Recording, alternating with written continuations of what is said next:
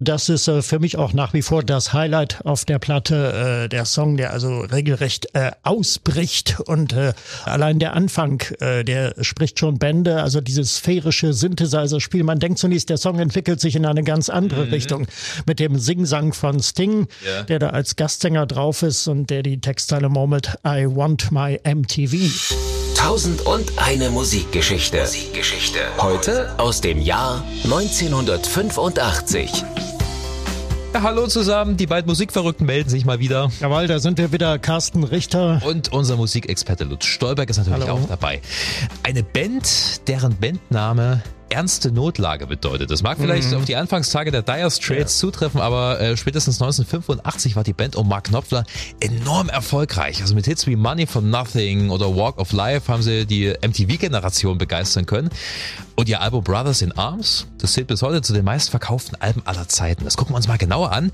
Wir reden auch darüber, wie die Dire Straits die moderne Musikproduktion vorangetrieben haben, warum der fette Gitarrensound bei Money for Nothing eigentlich ein Unfall war und was Sting auf der Platte zu suchen hat, das klären wir auch. Ähm, am Anfang wollte ich gleich mal fragen, Lutz, ähm, also ich kann deinen Musikgeschmack ja mittlerweile ganz gut einschätzen, aber mhm. bei den Dire Straits bin ich mir nicht sicher. Mhm. Magst du die Dire Straits oder magst du den Sound nicht so? Die Frage ist berechtigt, weil ähm, in der Tat fehlte mir zu dieser Band immer der ganz große emotionale Zugang. Also das ist goldenes Handwerk, Dire Straits ohne Zweifel ja. und äh, Perfektion auch. Und äh, es gibt viele wunderschöne Songs auch, die mir äh, gefallen, aber es, es fehlt so die ganz große Leidenschaft manchmal und das liegt äh, nicht zuletzt auch am äh, nasalen Sprechgesang von Mark Knopfler, den ich äh, für bedenkenswert halte.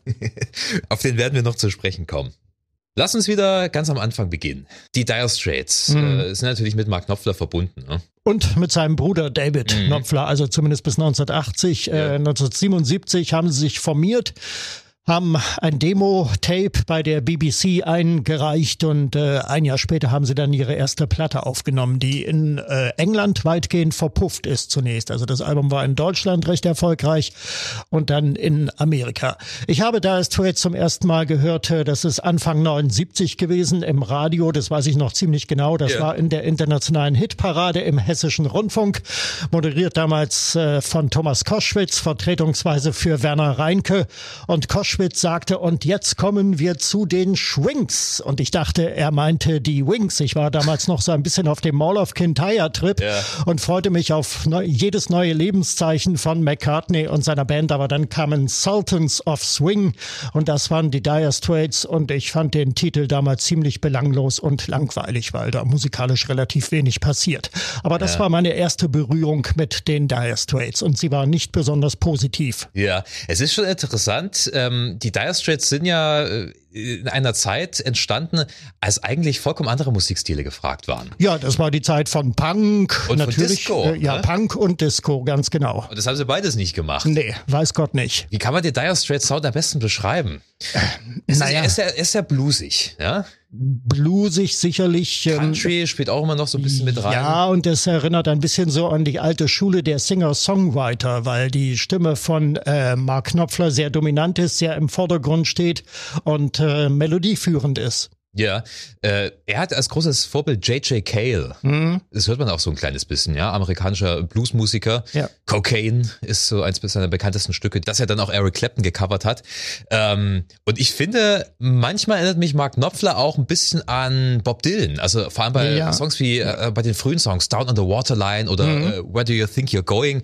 Hast du immer so dieses ja, ja, ja, ja, ja, ja, ja, wieder, da, wieder da würde ich mithalten, da würde ich mitgehen. Also er erzählt mehr als dass er singt. Ähm, ja. Ich, ich finde, es ist ein Stil. Mich er erzählt, es ist eine Erzählstimme, so das ist richtig, ja. Mich stört das nicht, aber ähm, hm. das sorgt natürlich dafür, dass es ab einem gewissen Punkt ein bisschen lahm wirkt. Ja, der genau. Gesang. Ja? Das ist es. Es fehlt so die ganz große Leidenschaft, die Inbrunst manchmal. Und das kommt hin und wieder, gibt es da gewisse Ausbrecher, da, da gibt es ja, sich ja. richtig Mühe, da wird er richtig emotional, aber das ist eher die Ausnahme. Ja, ähm, du hast ja gesagt, das erste Album ist mehr oder weniger verpufft. Äh, daher vielleicht auch der Bandname Dire Straits, Ernste Notlage, rührt sicherlich daher, dass die Band am Anfang nicht sehr viel Kohle gesehen hat, oder? Hm, weiß Gott, ja. ja, äh, Wie haben sie sich weiterentwickelt? Äh, sie haben sich dann behende weiterentwickelt. Es kam äh, erstmal Jahr für Jahr kam ein Album. Hm. Ähm, 1980 dann das dritte äh, Making Movies. Das ist eine Platte, die mir persönlich eigentlich ganz gut gefällt. Ja. Da ist ähm, Tunnel of Love drauf. Das ist äh, ein sehr energiereicher, getriebener Song. Mhm. Äh, da geht's richtig zur Sache und da finde ich Mark Knopfler auch richtig gut. Ja, und dann hat äh, David Knopfler die Band verlassen, weil er sich genervt fühlte vom dominanten Stil seines Bruders. Das haben wir ja nur öfters schon gehabt. Das gab's bei Creedence Clearwater Revival, mhm. wo äh, Tom Fogerty die Flucht ergriffen hat vor John Fogerty. Yeah. Und auch bei den Kings ähm, die legendären Auseinandersetzungen zwischen Ray Davis und Dave yeah. Davis, wobei äh, Dave Davis der genervte kleinere Bruder nicht die Flucht ergriffen hat. Er ist in der Band, hat äh, geblieben, hat dann lediglich ein paar Soloproduktionen rausgebracht. Ja, äh, ich kann mir schon vorstellen, dass Mark Knopfler einem auch auf die Nerven gehen kann. Ja. Aber äh, der Erfolg spricht ja dann letzten Endes für sich, auch wenn es ein schleichender Erfolg war. Man muss auch dazu sagen, dass ähm, auf allen Alben, ähm, zumindest bis 85, Songs drauf waren, die man auch jetzt noch kennt. Also selbst auf der ja. ersten Platte, Sultans of Swing ist da drauf, ja. Oder Down on the äh, Waterline ja. hat man auch schon mal gehört. Lady Writer. Ja. Ist auf dem zweiten Album drauf, mhm. genau. Äh, auf Making Movies, äh, du hast Tunnel of Love schon erwähnt, äh, Romeo and Juliet, ja, finde ich auch noch ein sehr schöner Titel. ganz bekannt und ganz langweilig, also für mich jedenfalls. Ja, Sorry, aber, tut mir leid. Ja, ja, aber er ist gut produziert. Also das muss man dazu sagen, die Produktionsweise der Dire Straits, die ist immer auf einem Top-Level gewesen. Also Romeo and Juliet, klar, da passiert nicht sehr viel, mhm. außer dass er an Dynamik so langsam, ja. langsam zunimmt. Das ist ähnlich wie bei George Harrisons My Sweet Lord. Das, das, das schwillt so langsam an, das bricht nicht so richtig hervor. Das, das musst du erstmal hinkriegen Band. Das ist nicht einfach, das kann ich dir als Musiker sagen. Das ist wirklich sehr, sehr mhm. schwer. Und das auch noch auf Platte zu bannen. Ja. Also bei Romeo und Juliet lief damals im Musikladen die Musiksendung im deutschen Fernsehen. Ja. Damals in der ARD kam einmal monatlich das Video dazu und da dachte ich, mein Gott, das nimmt ja alles überhaupt kein Ende hier. Auch dieses lange Gitarrenoutro dann. Ja, ja, also das ist auch eine Sache, die ich den Dire Straits ein bisschen vorwerfe. Die Songs, die sind zu lang. Ja. Die sind wirklich zu lang. Äh, man kann sagen, okay, es ist sehr poetisch und äh, deswegen kommt auch diese Länge rein. Also gerade sein Gitarrenspiel hat ja schon eine gewisse Poesie. Er ist ein guter Gitarrist, er ist ein begnadeter Ja, natürlich, Gitarrist. ohne Zweifel. Kann man nicht anders sagen, aber das mhm. eine oder andere Solo hätte er vielleicht mal weglassen können.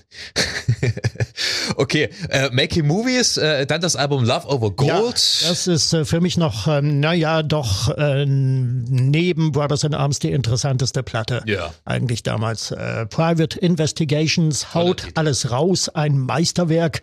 Äh, du hast äh, Mark Knopfler mit Bob Dylan verglichen. Ich würde ihn an dieser Stelle mit Roger Waters vergleichen. Dieser, dieser dunkle, murmelnde Gesang, das hätte auch von, von Waters irgendwie ein Soloalbum oder so sein können. Ja, so ein bisschen unheilschwanger. Ja, ne? dieses It's a Mystery to Me. Ja, auch Telegraph Road, ja. wie er da so die, die Geschichte erzählt. Also er erzählt ja sehr gerne Geschichten. Er ist schon kein schlechter Songwriter. Das ist übrigens das, das erste Öko-Album der Rockgeschichte, würde ich sagen. Äh, Love Over Gold. Äh, es geht sehr viel um Themen wie Umweltvernichtung, Umweltschutz, also in Telegraph ja, ja. Road oder It Never Rains. Ja, also äh, ein Großteil seiner Songtexte sind auch wirklich gut. Wie gesagt, die Songs sind oft lang und äh, wirken manchmal ein bisschen belanglos durch seinen Gesang, aber ansonsten ist es halt alles wirklich auf einem guten Level. Aber der große Durchbruch, der kam ja dann erst 1985. Ja, nach gut drei Jahren Pause dann mit äh, Brothers in Arms das Album ja. veröffentlicht äh, am 14. Mai 1985, als ich mich nochmal mit dem Thema beschäftigt habe in Vorbereitung ja. jetzt, ähm, war ich sehr verwundert über dieses Veröffentlichungsdatum, weil ich habe das Album damals erst im Herbst 85 eigentlich so richtig wahrgenommen. Ja. Aber das lag daran, dass ich noch bei der Armee war, 84, 85.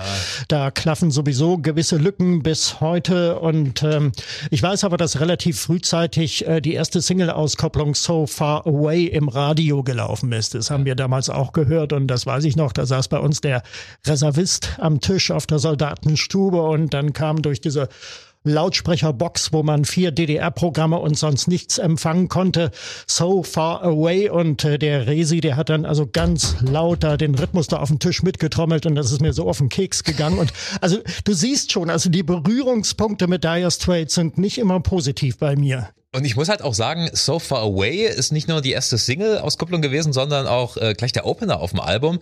Und ich finde, es ist kein guter Opener. Ja. Auf dem Album gibt's doch richtig Kracher. Money for Nothing ja. hätte man als Opener nehmen können, aber So Far Away äh, ist auch einer von diesen bisschen belanglosen Songs. Absolut. Ein, eine, eine schöne Sache finde ich bei äh, So Far Away, kleine Anekdote. Ähm, da geht's ja letzten Endes um die Probleme einer Fernbeziehung, die mhm. so am Telefon äh, abgewickelt wird und äh, ja, du bist äh, viel zu weit entfernt und so weiter. Da gibt's auch die Textzeile I'm tired of making out on the telephone because you're so far away from me. Also mhm. äh, ich bin es leid, am Telefon rumzumachen. Also ein kleiner äh, Verweis auf Telefonsex ist ah, es ja. tatsächlich. Hat er mhm. auch mal so geklärt in dem Interview. Was natürlich in den 80er noch ein Ding war. Es gab noch noch kein Internet, Telefon, also die Telefonsex-Hotlines, ja. äh, die wurden da noch ein bisschen häufiger genutzt, glaube ich, als heutzutage. Das ist wohl wahr, ja. Das äh, steckte damals noch so in den Anfangsschuhen, ja. ja. Kannte man hier in der DDR natürlich überhaupt nicht sowas. Nee, das, äh, nein, das glaube ich. okay. Ähm, Money for Nothing, wir haben es schon angesprochen, ist natürlich der Song, ja. der ähm, letzten Endes neben Walk of Life dafür gesorgt hat, dass das Album so ein riesengroßer Durchbruch war, denke ich mal, oder? Ähm, absolut. Das ist äh, für mich auch nach wie vor das Highlight auf der Platte, äh, der Song, der also regelrecht äh, ausbricht und äh, aus dem üblichen Dire Straits Schema und äh, so richtig losrockt. Ja. Und ähm, ja, wobei der äh, allein der Anfang, äh, der spricht schon Bände, also dieses sphärische Synthesizer-Spiel. Man denkt zunächst, der Song entwickelt sich in eine ganz andere mhm. Richtung mit dem Singsang von Sting, ja. der da als Gastsänger drauf ist und der die Textzeile murmelt, I want my MTV. Weißt du übrigens, wie Sting dazu gekommen ist? Ähm, soviel ich weiß, hat äh, die Band denn in Montserrat, äh, auf der Karibikinsel ja. Montserrat, in den Air-Studios äh, große Teile der Platte eingespielt ja. und äh, Sting hat dort Urlaub gemacht. Genau. Und er wurde dann ins Studio gebeten, da mitzusingen und äh, fand das okay, ja. Und die Plattenfirma A&M wollte unbedingt, dass Sting als Mitautor genannt wurde und Sting wollte das aber gar nicht. Also mhm. der hat da überhaupt keinen Wert drauf gelegt, dass er nun als Mitschöpfer eines Werkes von Dire Straits genannt wird. Ja, obwohl er auch ein bisschen mit am Song gearbeitet ja. haben soll, äh, habe ich gelesen. Er ja, ist, es, er ist auch in den Credits erwähnt letzten Endes. Also die Plattenfirma hat äh, das irgendwie durchgeboxt. Hm. Ja, natürlich. Es entwickelt sich ja auch äh, gegen Ende des Liedes so eine Art Duett daraus. Also ja. er ist dann so am Ende nochmal zu hören und da singt er dann mit äh, Knopfler zusammen. Ja, man muss dazu sagen, Knopfler ähm, ist ja früher Journalist gewesen. Hm. Der hat ja erst relativ, also verglichen mit anderen Rockbands relativ spät die Dire Straits ins Leben gerufen. Der war ja schon Ende 20. Ja. Vorher hat er als Journalist gearbeitet und das macht sich dann auch immer so ein bisschen in seinen Songs bemerkbar. Also er greift, ja. habe ich ja vorhin schon gemeint, Alltagssituationen auf. Mhm. Und bei mhm. Money for Nothing macht er das auf eine sehr unterhaltsame Art und Weise. Ja, das ist eine Situation, die er wirklich so erlebt hat. Er war in New York City in einem Geschäft, wo es eigentlich Küchenmöbel gibt, Einbauküchen und so weiter. Und da war auch eine Wand aus Fernsehern und auf der lief das Programm von MTV, also andauernd äh, Videoclips. Ja. Und da standen zwei Typen davor in Arbeitskluft und das waren wahrscheinlich die Packer, die Verpacker von ja. der Firma, die also die, die Lieferungen äh, in äh, Pakete verstauten und die standen davor und machten sich lustig da über diese Typen da und, und die kriegen Geld für gar nichts und alle Weiber umsonst und ähm, ja, das waren also so richtig die üblichen Klischees, so die üblichen Vorurteile über Rock und Popstars, ja. dass also dieses Star-Dasein überhaupt nicht mit Arbeit verbunden ist, sondern eigentlich nur auf Faulenzerei beruht. Ja, Nopfler fand das so interessant und der ließ sich dann vom Personal äh, in dem Geschäft äh, Papier und Stift geben und äh, schrieb dann wirklich das auf, was er gehört hat und hat es dann auch äh, lyrisch so verwendet in dem ja. Song. Wie so oft wurde das natürlich falsch verstanden und ja. man hat gemeint, äh, das wäre jetzt wirklich Knopflers Meinung gewesen. Ja, da, da haben wir wieder diese Rollenlyrik und das ja. haben wir auch öfters auf dem Album. Also Rollenlyrik, äh, da gibt's auch berühmte Vorbilder. Schauen wir mal nach Deutschland, da ist Heinz Rudolf Kunze ein ganz großer Verfechter. Also der erklärt nicht, jetzt singe ich also äh, über einen Mann, der dies und jenes denkt, sondern er singt das einfach. Und ähm, genauso macht es eben Mark Knopfler auch auf dieser Platte. Ja, wobei ich glaube, dass man es bei Knopfler auch, also die meisten haben es zumindest auch verstanden. Ja. Die anderen sind halt die Leute, die sowieso alles falsch verstehen wollen, wahrscheinlich. Ne? Ähm, der Song ist ja vor allem auf MTV rauf und runter gelaufen. Dieses ja. Musikvideo war für damalige Verhältnisse schon fast bahnbrechend. Mhm. Diese 3D-Animation, die man sieht, also die auch diese beiden Möbelpacker zeigt. Ich habe dazu eine lustige Geschichte gelesen. Ähm, natürlich nach heutigen Maßstäben sieht das absolut billig aus, mhm. diese, diese klobigen Figuren. Und ja. eigentlich sollten die noch mehr Details bekommen, mhm. die Knöpfe und so weiter, aber dafür hat das Budget nicht gereicht. Ach so. Das kann man mhm. sich heute nicht mehr vorstellen, oder? Mhm. Es hat das Budget nicht gereicht für 3D-Animationsknöpfe. Ja, Ja, äh, wobei ich noch einflechten möchte zum Video das äh, Verfahren der Rotoskopie nennt sich das, glaube ich. Das ist also, da werden Realszenen gefilmt und dann wird da drüber äh, gezeichnet mhm. und da hat man also so eine so eine halbe Animation und das ist äh, also auch bei Money for Nothing in dem Video ganz toll, insbesondere bei den Dire Straits Musikern, also bei den Konzertausschnitten, die da mhm. gezeigt werden und später in Brothers in Arms äh, haben wir es dann auch noch mal in dem Video zum Song. Also das war ähm, für damalige Verhältnisse war das schon revolutionär. Ja, und eben auch schweineteuer. Äh, ich wollte noch auf den Gitarrensound zu sprechen kommen. Interessiert mich als Gitarrist natürlich ganz besonders. Ähm, du hast ja auch gesagt, es klingt alles ein bisschen anders als die anderen Dire Straits mhm. Songs. Mhm. Er wollte tatsächlich einen Sissy Top Sound. Sissy Top waren damals in den 80ern auch eine ziemlich beliebte Band. Mhm. Die liefen mit ihren schrulligen Musikvideos auch rauf und runter und ja. das ist natürlich auch an Mark Knopfler nicht vorbeigegangen.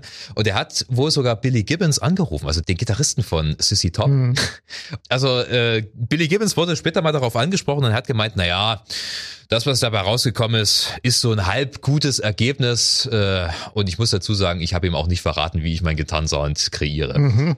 Ja, das, ist, gut. das ist einer der, dieser Happy Accidents gewesen. Ja. Die wollten. Glück, glückliche Unfälle. Glückliche Unfälle, genau. Die äh, hatten eine weitere Aufnahmesession vorbereitet und die Mikrofone, die normalerweise vor den Verstärkern stehen, die waren noch nicht eingerichtet. Die lagen sonst wo rum. Also ein Mikrofon war sogar auf den Boden gerichtet und äh, sie standen drei Meter weit weg vom Verstärker. Mhm. Und dann hat sie trotzdem einfach mal so zum Spaß gespielt und genau diesen Sound, mhm. den wollte Mark Knopfler und der mhm. ist dann auch aufs Album gepresst ja, worden. Okay.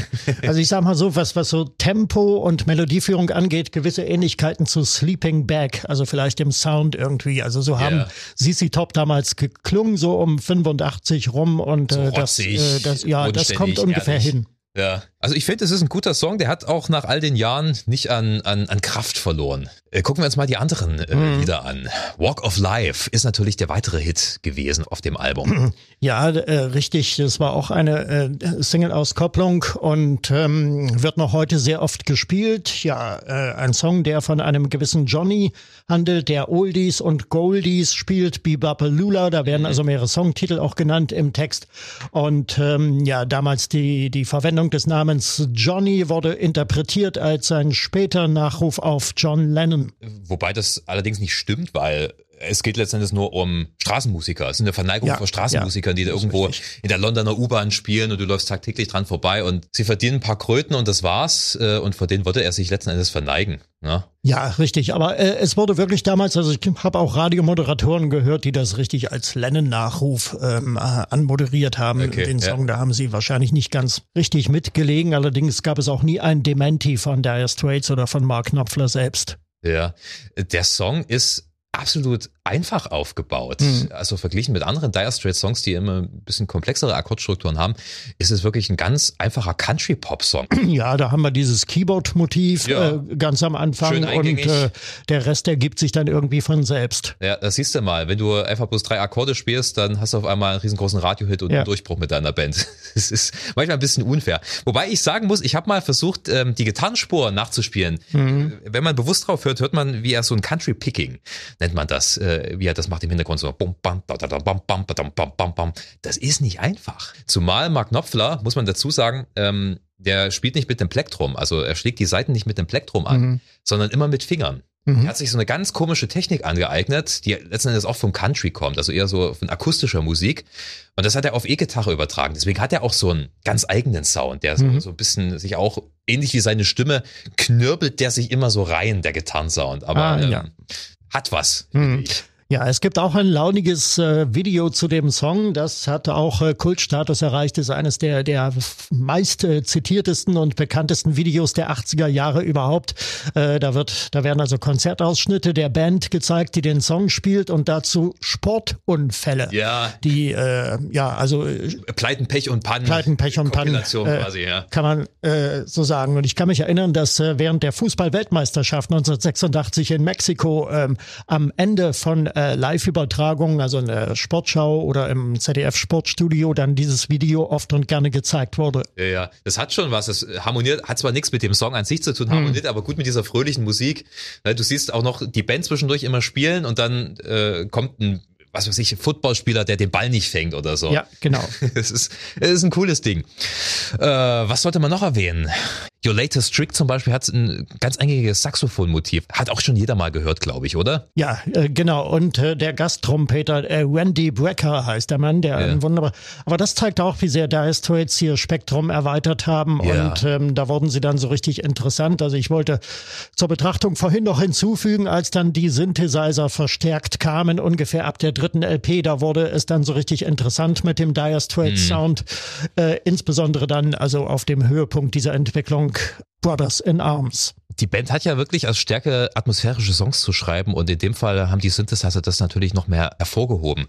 Zumal sie sicher dann auch nicht so schade waren, auch mal so ein paar, ich würde schon fast sagen, Weltmusikeinflüsse. Reggae hm. zum Beispiel ja, kommt ja auch hin und wieder. Ja, äh, ähm, da haben wir Panflöten, die ja. kommen dann später noch und Bongos und äh, schon, es gibt schon einiges zu entdecken. Mein persönlicher Lieblingssong ist allerdings eher eine puristische Nummer. The Man's Too Strong. Mhm. Größtenteils ist es akustischer Song, also du ja. hörst eine Akustikgitarre im Hintergrund und diesen typischen, äh, dieses typische Gemurmel von Mark Knopfler. Und dann im Refrain, wenn man es den Refrain nennen kann, bricht es einfach so rein. The man's too strong. Mhm. Bam, dam, dam. Ja, ja, ja. Äh, großartig, vor allem wenn man sich diesen Text mal ein bisschen anguckt. Es geht um Militarismus, es geht um, mhm. um den Aufstieg und den Fall von Diktatoren und ja. von, von Kriegsverbrechern. Das ist wirklich richtig gute Songwriting-Kunst, finde ich. Mhm. Nicht zu viel und nicht zu wenig. Ja. Also da finde ich die Dire Straits, obwohl es auch total schlicht instrumentiert ist, mhm. wirklich ganz großartig. Da halte ich mit. Also ich mag den Song auch sehr. Mein Favorit auf der Platte ist aber Why Worry. Ja. Yeah. Das ist ein, ein sehr stiller Song. Das ist eigentlich ein, ein Love-Song. Da haben wir eigentlich fast eigentlich nur Akustik, Gitarre. Yeah. Und ähm, ja, es ist ein sehr fatalistischer Song, in dem es darum geht, äh, Schmerz und Krisen im Leben auszuhalten und durchzustehen. Und es heißt da sinngemäß, ähm, ja, auch wenn uns das Leben kalt und trist erscheint, unsere Liebe leuchtet rot und golden und alles andere ist unwichtig. Ja, so kann man das natürlich auch sehen. Aber eine wunderbare Melodie und das ist dann äh, auch so ein emotionaler Ausbrecher. Ich sage nicht Ausbruch, sondern aber Ausbrecher, der Versuch auszubrechen yeah. von äh, Mark Knopfler. Es ist sehr emotional äh, von ihm intoniert. Da yeah. macht er eine richtig gute Figur als Sänger die Songs sind ja auch poetisch und emotional, aber ähm, sein Gesangsstil ist es. Es kommt halt immer wieder der Journalist durch, ne? Ja, ja, so, so eine sehr, sehr nüchterne Betrachtungsweise. Ja. Obwohl das, was er singt, auch wirklich herzzerreißend ist. es ist, ist ein interessantes Phänomen. Brothers in Arms ja genauso. Da müssen wir auch mal über den Titeltrack reden. Ja, ja, ist natürlich. ja äh, um den, um den Falklandkrieg, ja? Ja, ist richtig. Und es gibt mhm. viele Songs, die sich um diese Themen ja. kreisen. Also Militär, Diktaturen, Krieg. Natürlich stand äh, damals noch alles unter dem Eindruck Eindruck des Falklandkrieges, der äh, viel ausgelöst hatte in Großbritannien, viel für und wieder. Also 82 der Konflikt zwischen Großbritannien und Argentinien und äh, Roger Waters hat ja dem bekanntlich ein ganzes Album gewidmet, die Pink Floyd-Platte The Final Cut mhm. 1983. Und äh, ja, vom ähnlichen Geist beseelt äh, ist also auch der Song von Mark Knopfler, in diesem Fall Brothers in Arms, der Titelsong. Ja, ja es geht wiederum um Rollenlyrik. Ja. Mark Knopfler in der Rolle eines äh, Soldaten, der auf dem Schlachtfeld äh, steht und äh, spricht über ja. die Sinnlosigkeit des Krieges. Der halt auch überhaupt nicht versteht, warum er da jetzt äh, gegen die Argentinier kämpft ja. oder, oder aus welcher Perspektive er auch immer singt, ja. Äh, das Fazit ist ja, wir sind doch alle Waffenbrüder, Brothers ja, in Arms. Genau, da sind übrigens auch die gegnerischen äh, Soldaten mit gemeint. Ja. Und äh, summa summarum ist dieses Lied eigentlich ein pazifistischer Song aber leider auch ein bisschen eine langweilige Nummer, muss ich sagen. Sehr langweilig allerdings, du nimmst mir das Wort aus dem Mund. Es passiert mit der Melodie überhaupt nicht. Es beginnt alles sehr verheißungsvoll mit ja. diesem aufstrebenden Keyboard-Motiv, ja. dieser dunkle Synthesizer, der nun verheißt, jetzt kommt hier sonst was und dann passiert eigentlich nicht viel. Dann kommt der Singsang von Mark Knopfler und dieser deutlich überschaubare Melodiebogen. Ja. Ein was muss ich allerdings sagen, ich habe mir diese Platte jetzt auch in Vorbereitung nochmal ganz bewusst über eine gute Anlage angehört. Wirklich schön die Bässe mhm. aufgedreht und alles. Okay.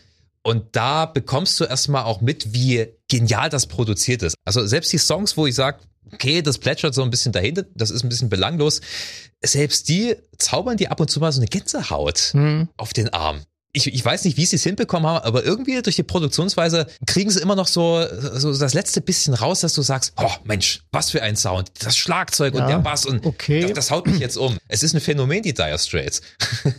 Man muss auch dazu sagen, ähm, Brothers in Arms ist das allererste Album der Musikgeschichte, ja.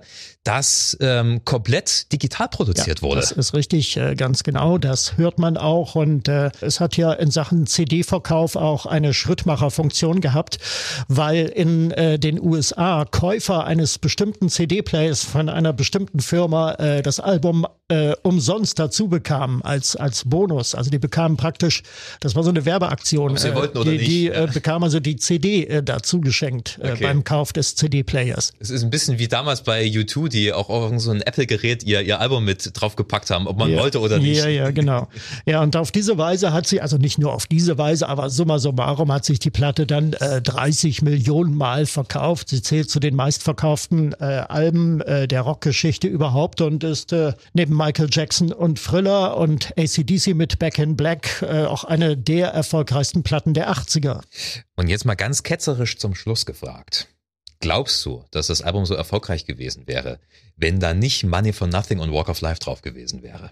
Sicherlich nicht.